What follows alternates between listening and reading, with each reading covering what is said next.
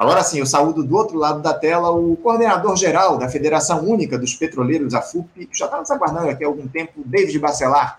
David Bacelar, bom dia.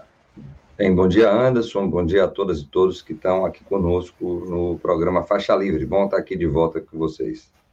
Alegria contar contigo novamente aqui no programa, David. Obrigado aí por nos atender para a gente conversar a respeito de um tema muito importante aqui para o nosso programa, que a gente já vem acompanhando há anos e você a participa aqui falando a respeito disso, que é justamente a nossa Petrobras, o, o David. Para quem achou aí que o Brasil teria um período de maior amenidade com a chegada do presidente Lula ao Palácio do Planalto, acabou se enganando redondamente, né, David? Tivemos aí aquele quebra-quebra lá em Brasília em janeiro, essas disputas dentro do governo de grande aliança do presidente Lula, incluindo a própria Petrobras. Também esse escândalo que veio à tona no fim de semana envolvendo o contrabando de joias pela família Bolsonaro, mas eu queria começar falando, evidentemente, o David, sobre a maior empresa do nosso país. A Petrobras, o David, ela vem passando aí por mudanças importantes com a chegada do Jean Paul Prates para presidir a companhia, mas ao mesmo tempo ela vem sendo alvo de algumas críticas, especialmente, David, porque há movimentos contraditórios, um pouco conclusivos, digamos assim, dentro do próprio governo Lula em relação à política que será adotada para definir o preço dos combustíveis aqui no nosso país. Houve aquela retomada gradual dos impostos federais sobre a gasolina e o etanol, ao mesmo tempo em que a Petrobras reduziu timidamente o preço para as refinarias, o preço dos combustíveis, ainda não equiparando com o que é aplicado no mercado internacional. É claro que o novo conselho de administração ainda não assumiu, ou seja, as decisões ela ainda são tomadas pelos conselheiros indicados pelo Jair Bolsonaro. Só que a própria indicação de nomes para ocupar esses postos provocou polêmica, né, Odeja, que nós vamos discutir aqui ao longo desse, desse nosso papo. Eu queria começar te perguntando, David, como é que vocês da FUP têm avaliado as primeiras indicações dessa gestão em relação à principal joia da coroa do nosso país, sem qualquer referência a esses fatos com os quais temos nos deparado com a família Bolsonaro aí nos últimos dias? Só para deixar claro. A palavra é sua, David. Fala um pouquinho a respeito dessas primeiras movimentações em relação à Petrobras, por favor. Bem, Anderson, é, é bem bom destacar, como você bem disse, que infelizmente ou felizmente, depende do ponto de vista, nós estamos num governo de ampla coalizão. É, a República no Brasil ela é formada assim desde sempre. São governos de coalizão que se estabelecem a partir do processo eleitoral. Daí a fragilidade da nossa democracia, mas não é uma especificidade somente do Brasil. Nós temos inúmeras repúblicas que são formatadas, infelizmente ou felizmente, dessa mesma maneira. E é óbvio que um governo de ampla coalizão, como o que nós estamos tendo nesse momento, com 16 partidos, traz uma série de problemas. Dentre esses, a grande questão da ocupação de espaços dentro do governo federal, a nível de ministérios, cargos de primeiro e segundo escalão, empresas públicas e estatais, dentre elas também a Petrobras. Uma felicidade que a gente tem tido é de que é, o presidente Lula, de forma muito correta, é, não dividiu os espaços dentro da Petrobras nas diretorias da empresa. Todos os nomes indicados até então, mas que ainda não tomaram posse, não foram eleitos, é, nem mesmo pelo Conselho de Administração, é, e não assumiram ainda suas cadeiras, são nomes ligados a indústria do petróleo, a um setor específico de cada diretoria. Não houve indicações partidárias para a diretoria da Petrobras, que é algo que a gente precisa, sim, louvar e reconhecer que é algo acertadíssimo em fazer isso, até porque, como você bem disse, além de ser a joia da coroa, a Petrobras é a grande vidraça desse governo. Um exemplo aí do que ocorreu a partir de 2014, por conta da lástima que foi a Operação Lava Jato, destruindo uma série de empresas de engenharia e atingindo a imagem, querendo ou não, da Petrobras em âmbito principalmente nacional e internacional. Então, justamente por conta disso, Anderson, nós estamos tendo uma série de dificuldades, é, não somente por conta disso, mas também por conta das mudanças que foram feitas pelo Temer e pelo Bolsonaro. Uma delas, a lei das estatais, foi criada ainda no governo Temer, lei das estatais que cria uma série de amarras para a União, que é acionista controladora das empresas estatais, uhum. entre elas a Petrobras, é uma excrescência isso, porque nem a lei das SAs é, determina uma série de amarrações para um grupo majoritário no conselho de administração de uma empresa de capital aberto. No caso da Petrobras e das outras todas que temos no Brasil, amarram a União. E também no governo Bolsonaro tivemos mudanças tanto no estatuto da Petrobras quanto no regimento interno da Petrobras. Por isso, nós já estamos entrando no terceiro mês é, de 2023. O presidente Lula não somente foi eleito, mas tomou posse. Mas na Petrobras não foi bem assim. Não está sendo bem assim. Nós só temos até então o presidente Jean Paul Prats, ex-senador da República pelo PT do Rio Grande do Norte, e alguns assessores ligados diretamente a ele. Todas as diretorias, como disse aqui, ainda não assumiram, aquelas que foram indicadas. Todas as gerências executivas não foram alteradas, as gerências gerais. Por tabela, a estrutura organizacional da Petrobras continua a mesma, e como você bem citou, Anderson, infelizmente nós só teremos isso, de fato, a partir do dia 27 de abril, quando ocorrerá a Assembleia Geral dos Acionistas, que elegerá os conselheiros de administração da Petrobras. E aí, respondendo a sua pergunta, sim, nós tecemos uma série de críticas com relação, principalmente a quatro indicações.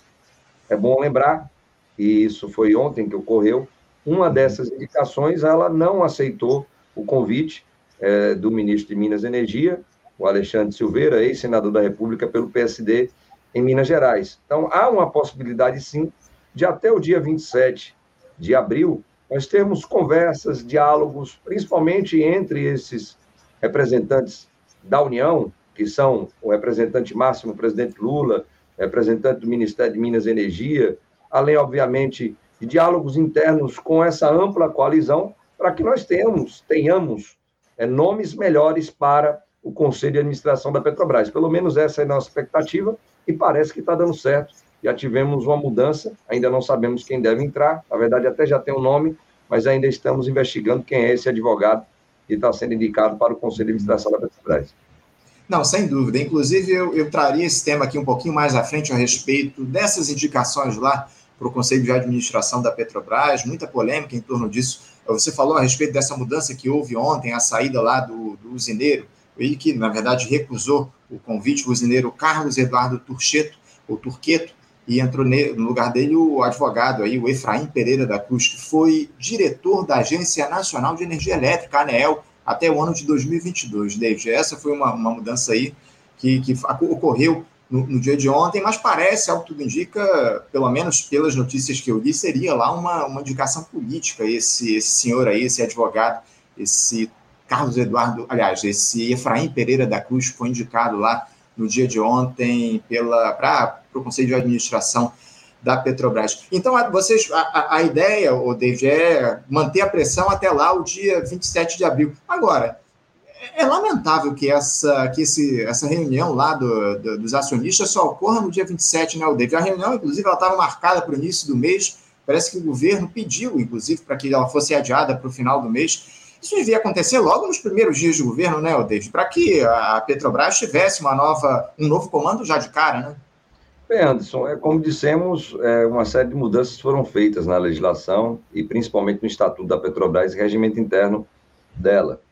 E, infelizmente, a Assembleia Geral Ordinária é, dos Acionistas, onde de fato se elege o novo Conselho de Administração e onde nós temos a aprovação, inclusive, dos resultados do ano anterior, estamos falando de 2022, uhum. ela normalmente ocorre no mês de abril. Sim, haveria uma possibilidade de se utilizar de alguma outra estratégia para se ter uma Assembleia Geral extraordinária para nós termos uma eleição é, do Conselho de Administração a partir da renúncia de membros do atual Conselho. Então, infelizmente, isso não ocorreu, é, a avaliação do governo, é, ao nosso ver, foi de, ver, de analisar o que poderia ocorrer com um movimento brusco como esse, e, pelo que nós entendemos, se decidiu aguardar a Assembleia Geral Ordinária, que ocorreria, como você bem colocou, no dia 19 de abril e foi postergada para o dia 27. Hum. A nossa expectativa é de que essa postergação seja para ter mais tempo para se dialogar, dentro desse governo de ampla coalizão, para que tenhamos nomes melhores do que esses quatro que foram indicados. Lembrando que foram suscitados vários nomes pela imprensa. Lembrando aqui do Eduardo Moreira, do próprio companheiro Guilherme Estrela, da Magda Chambriar, do Sérgio é, Rezende e outros nomes que seriam, é, com certeza, mais aprazíveis do que esses quatro, que, como você bem colocou, um relacionado, ligado à usina é, de álcool e cana-de-açúcar, que não quis aceitar o convite, disse que ia tocar o negócio dele lá em Minas Gerais, que ele ganha mais uhum. dinheiro com isso.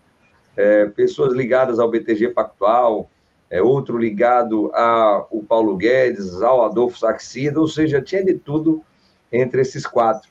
É, mas estamos aguardando uma posição do governo federal para ter possibilidades e melhorias nesses quatro nomes que foram indicados é, para o Conselho de Administração da Petrobras. Felizmente, pelo menos, como dissemos, nas diretorias não há nenhum dedo né, de uma indicação partidária, e isso é importante para nós termos uma Petrobras aí é, crescendo e voltando a ser aquela empresa que serve não somente aos acionistas, que tem capital aberto, mas principalmente o acionista majoritário, controlador, que é o povo brasileiro. Sem dúvida, sem dúvida. É, já havia sido, na verdade, realizada lá uma, uma substituição nas indicações para o Conselho de Administração. Né? O Wagner Victor, aqui, que a gente conhece bem do Rio de Janeiro, foi presidente da SEDAI aqui no Rio de Janeiro, ocupou uma série de cargos aí na administração pública, foi substituído lá atrás, enfim, logo depois da, das, das, primeiras indicações. Agora, quais as principais críticas, ô David, de vocês da FUP em relação a esses quatro nomes especificamente que foram indicados aí ao Conselho de Administração da Petrobras? Quais são as, as principais questões que são colocadas em relação a esses personagens? Anderson, antes somente destacar que o companheiro que é, entrou no lugar do, do Wagner Witzer é o Bruno Moretti. Bruno Moretti, uhum. consultor legislativo bastante renomado e reconhecido em Brasília. Ele assessorou a liderança do PT no Senado por muitos anos, inclusive muitas das lutas que fizemos em defesa da Petrobras, com o ex-senador Jean Paul Prats presidindo a frente parlamentar mista em defesa da Petrobras, foi com a assessoria também do Bruno Moretti. Aproveitava dar um abraço aqui para o Bruno Moretti, que vai com certeza fazer um excelente trabalho no Conselho de Administração da Petrobras. Quem dera que todos os conselheiros indicados pela União fossem é, dessa marca, né, como a gente diz aqui na Bahia. Mas esses quatro que nós citamos aqui, e aqui elencarei cada um deles, um deles é o que você citou, o Eduardo Turqueto, é, ele, como nós tínhamos denunciado lá atrás, é empresário do setor de açúcar e álcool, né? Ele responde hoje por um processo relacionado à destruição de florestas ali em Minas Gerais, com corte de árvores é, no bioma da Mata Atlântica. E tudo isso ele fez sem licença, sem qualquer tipo de autorização dos órgãos ambientais competentes e também contrariando as normas legais e regulamentos pertinentes a esse tema do meio ambiente. Então, ainda bem que ele não aceitou o convite que saiu. O Vitor Sabac, que ainda continua na lista, ele é diretor da Agência Nacional de Águas, ele já ocupa um cargo dentro do governo é, federal. Lembrando, como você já deve ter falado aqui em outros programas, Anderson, as agências reguladoras criadas na época por FHC, devido aos processos de privatização, elas têm mandatos. E olha só o que o presidente Fujão, o ex-presidente Fujão, que está lá nos Estados Unidos, fez. No finalzinho do seu mandato, estou falando bem de novembro, dezembro, ele começou a trocar diretores das agências reguladoras, dentre elas da ANA. Então, esse cabra aqui também tem mandato. Assim como o diretor-geral da ANP, que tem uma relação mais direta com a Petrobras, setor de petróleo e gás, o Saboia, que é um almirante da Marinha, das Forças Armadas. Então, o Vitor Sabac, ele é diretor da ANA, ele está lá por uma indicação um tanto quanto, é, assim, questionável, ou vamos dizer, é, perigosa, que foi do senador Rogério Marinho. O senador, ele é do Rio Grande do Norte, o sinal, fez é, de tudo para se eleger, e aqui nós não vamos entrar nisso. Além disso, e, foi candidato, e foi candidato a presidente do Senado também, né, Aldeir? Também, também concorrendo com o Rodrigo Pacheco, que dentro dessa ampla coalizão apoiou o presidente Lula, principalmente no segundo turno, e tinha um apoio é, do governo, né? Então, só para lembrar quem é o Rogério, o Rogério Marinho. Ele foi assessor especial do Paulo Guedes, né, o Vitor Sabar, que já nos preocupa também bastante. E como assessor do Paulo Guedes, ele articulou a reforma da Previdência. Mas ele não é só do governo Bolsonaro. Lá de trás, ainda no governo Temer, ele trabalhou junto com o Vampirão, lá no Palácio do Planalto, como assessor do presidente para relações parlamentares. Então, ele fazia todas as articulações dentro do Congresso Nacional Brasileiro, Vitor Sabá. O Eugênio Teixeira, que é esse terceiro que nós criticamos, é, ele foi sócio do vice-governador de Minas Gerais e ex-senador da República, o Cássio Andrade, bastante conhecido pelo aquele episódio que ele tomou a vacina contra a Covid de forma Isso. gratuita, às escondidas, por sinal, numa garagem daquela empresa, que era uma empresa trade, as trades que nós estamos aqui sempre criticando, né, que hoje são mais de 400, uma trade chamada Aureum Trading, importação e exportação de petróleo e seus derivados. E, além é, do Eugênio, nós temos um outro, para não deixar passar nenhum dos quatro, nós temos o Pietro.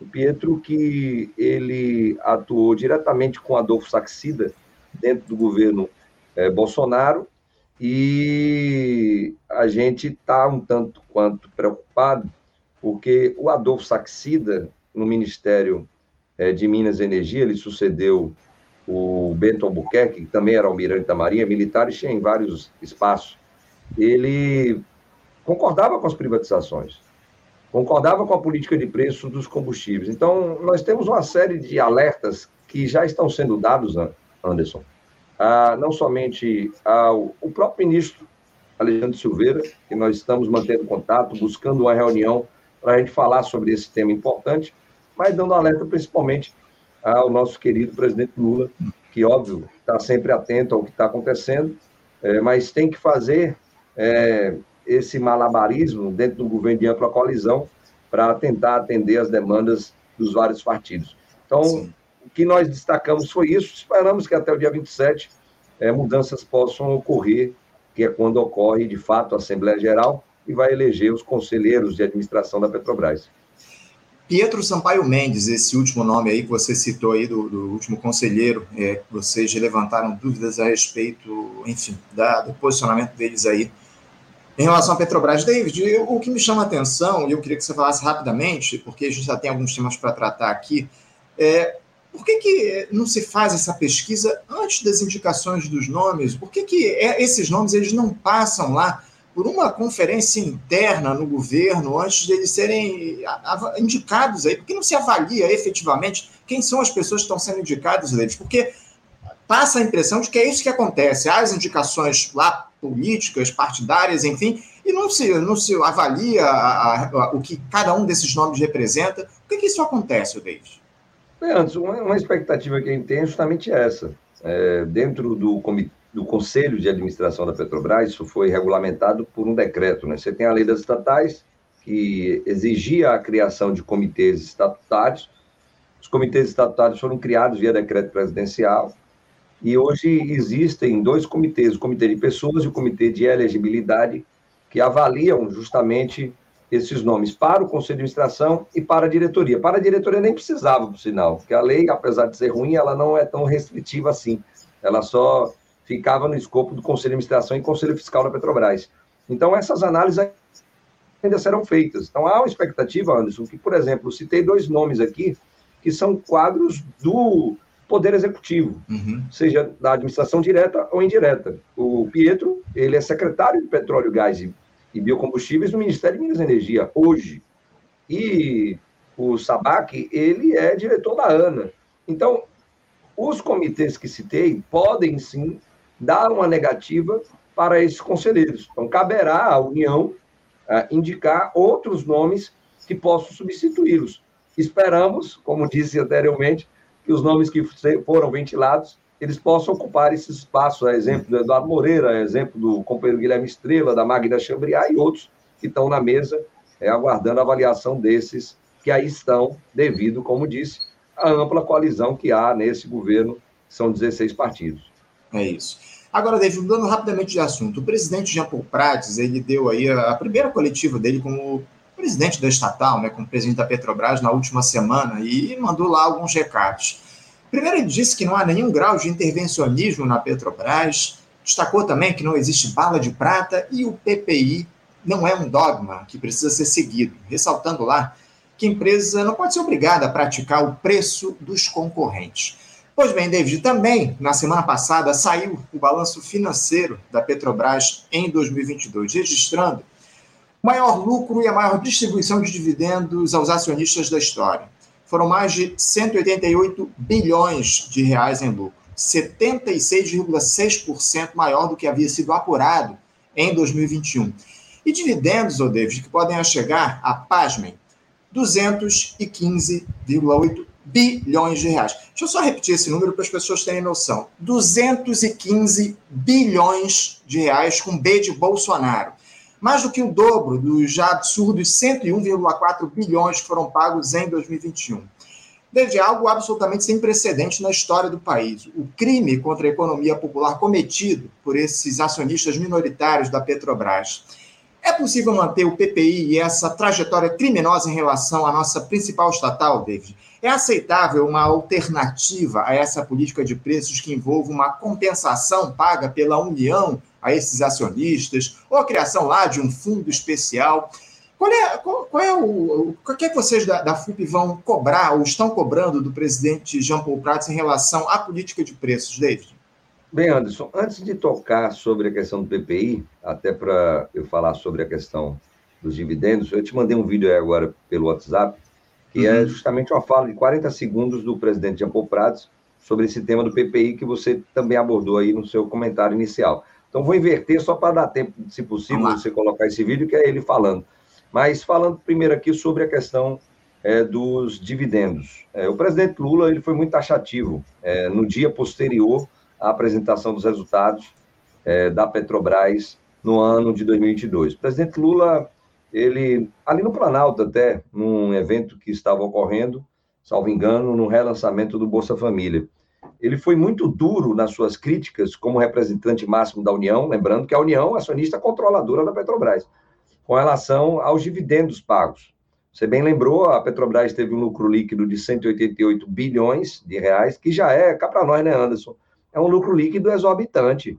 A Petrobras ela não precisa ter o lucro líquido dessa monta, ainda mais às custas do povo brasileiro, ainda mais, ainda mais às custas das privatizações, ainda mais às custas de exportação de petróleo cru para depois importar para cá derivado e vender a preço é, exorbitante a PPI, como dissemos, a principalidade de importação que a gente vai falar na instante, é, para dar esse altíssimo lucro. O lucro dessa monta já é algo assintoso. Imagine, então, você pegar 215 bilhões, estamos falando de 114% do lucro líquido, para distribuir para acionistas, onde a maioria desses, que vai levar boa parte desse dinheiro, são acionistas minoritários e ampla maioria, 60%, estrangeiros, gringos, que estão ganhando dinheiro por conta, como aqui dissemos, das privatizações, da política de preços da exportação de petróleo cru presidente foi taxativo. Isso não irá acontecer mais.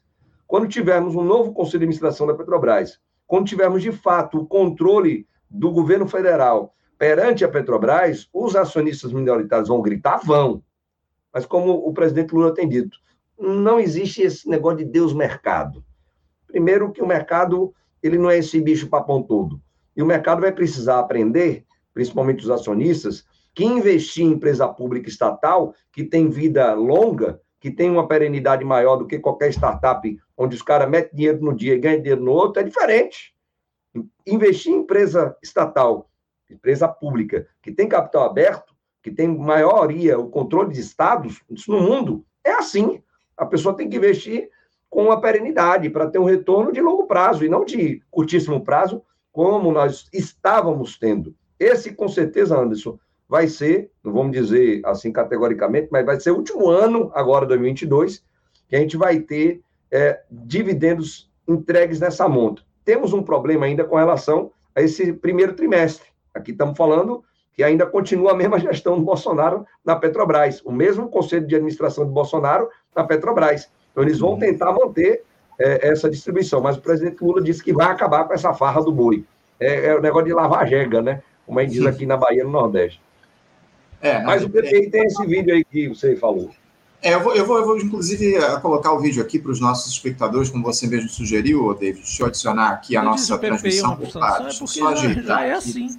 O deixa preço para quem deixa compra. Deixa eu me ajeitar é aqui, porque eu estou um pouquinho enrolado aqui com a, com a colocação desse vídeo aqui para gente, a gente trazer em relação à fala do Jean Paul Prat. Deixa, eu, deixa eu botar aqui do início o vídeo, que ele já está adiantado, para gente, a gente ver aí o que é que o Jean Paul falou. Pronto, agora eu vou, eu vou dar o play aqui para as pessoas, para os nossos espectadores ouvirem. Vamos lá. Quando eu disse o PPI é uma abstração, é porque já, já é assim. O preço para quem compra mais é, é, é menor, o preço para quem tem um ponto de atracação, um ponto de entrega mais acessível é menor, o preço para quem é bom pagador é menor.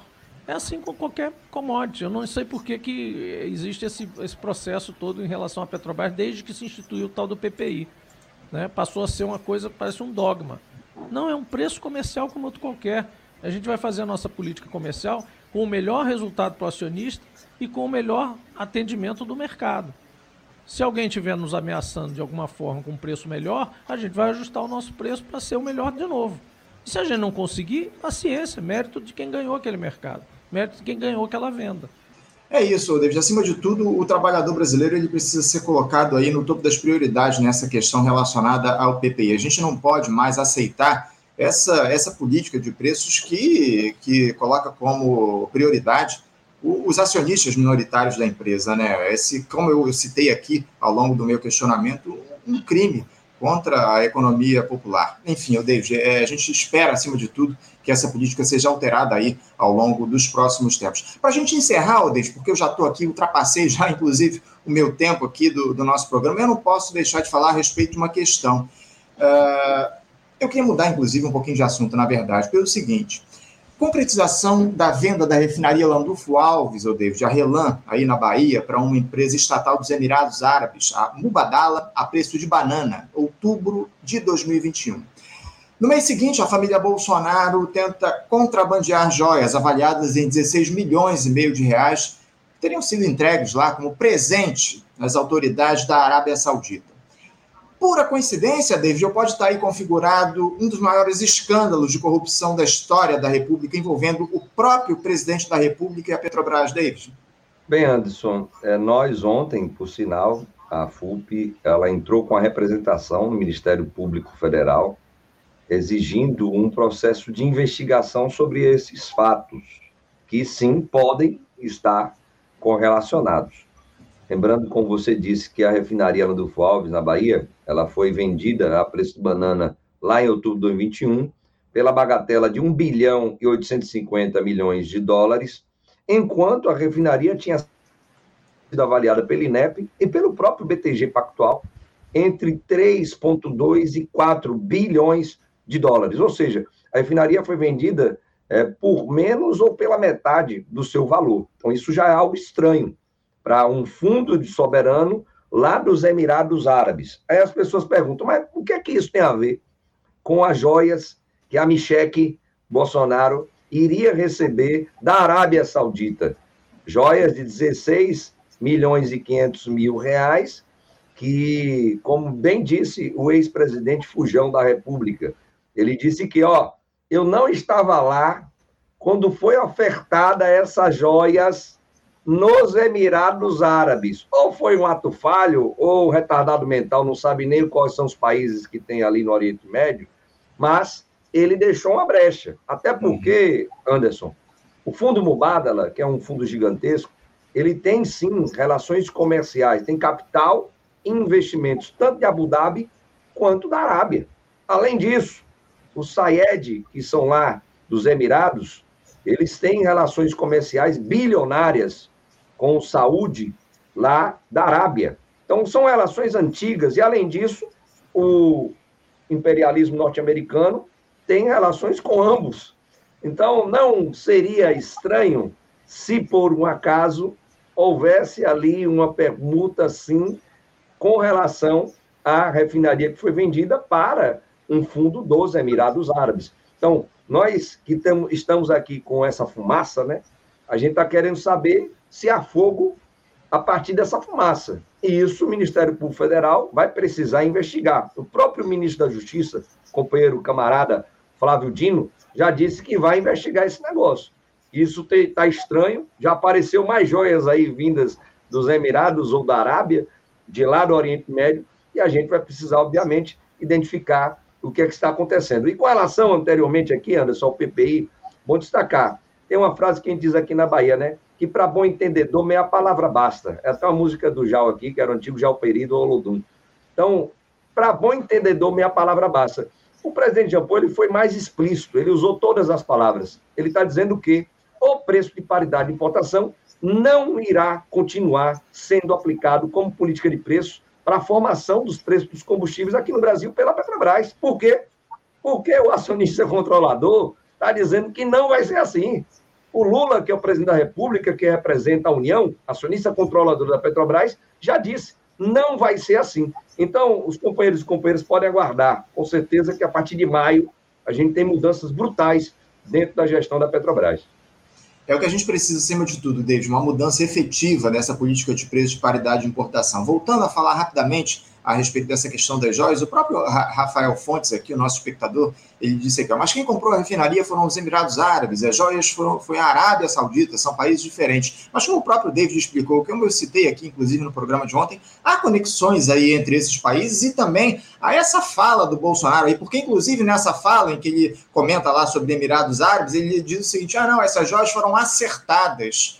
Como é que se acerta? Aliás, esse presente foi acertado. Como é que se acerta um presente? Ou você, ou alguém oferece um presente a você, ninguém negocia um presente a você. Pode, evidentemente, ter sido um ato falho do, do ex-presidente, mas é, é, evidente que há fogo, há fumaça isso nessa, nessa questão. A gente precisa que esse caso todo seja investigado e a gente espera que as autoridades aí tragam luz a toda essa questão. Ô, David, eu quero, David, acima de tudo, agradecer muito a tua participação conosco aqui no Faixa Livre. Muito obrigado pela presença e a gente vai continuar cobrando de olho em relação ao que está colocado aí a Petrobras, a nossa principal estatal, ao longo dos próximos tempos, David, especialmente a partir da, da posse aí do novo Conselho de Administração. Muito obrigado, David, pela tua participação. Bom dia para você e um abraço forte. Não, perfeito, Anderson. Nós que agradecemos. A FUP está aqui sempre à disposição. Lembrando um princípio máximo da CUT, que é a FUP afiliada, o da independência e autonomia sindical diante dos governos, diante dos patrões. O nosso papel vai ser esse, trazer críticas, críticas construtivas para o governo que a gente elegeu, até porque vai ser um governo de ampla colisão, que já é, mas também um governo em disputa. Então, como é um governo em disputa, o nosso papel do movimento sindical, dos movimentos sociais, pressionar esse governo à esquerda, e esse é o nosso trabalho durante esses próximos quatro anos. Forte abraço, Anderson, e a todos e todas que estão conosco aqui no Faixa Livre. Obrigado, David. Um abraço para você. Até a próxima. Conversamos aqui com David Bacelar. David Bacelar, que é coordenador geral da Federação Única dos Petroleiros, a FUP, e trouxe aí uma série de avaliações a respeito da trajetória da Petrobras, desse início de, de governo Lula, o diálogo que ele dá, se dá aí em relação à nossa principal estatal. Você, ouvinte do Faixa Livre, pode ajudar a mantê-lo no ar. Faça sua contribuição diretamente na conta do Banco Itaú, agência 1964, conta corrente 03004 dígito 1. Essa conta encontra-se em nome da Associação de Funcionários do BNDES, a AFBNDES, uma das nossas entidades patrocinadoras, mas seus recursos são destinados exclusivamente para o financiamento do nosso programa. Você pode fazer a sua doação de qualquer valor utilizando também a nossa chave Pix, que é ouvinte@programafaixalivre.com.br. Sua contribuição é fundamental para a manutenção desta trincheira radiofônica no ar.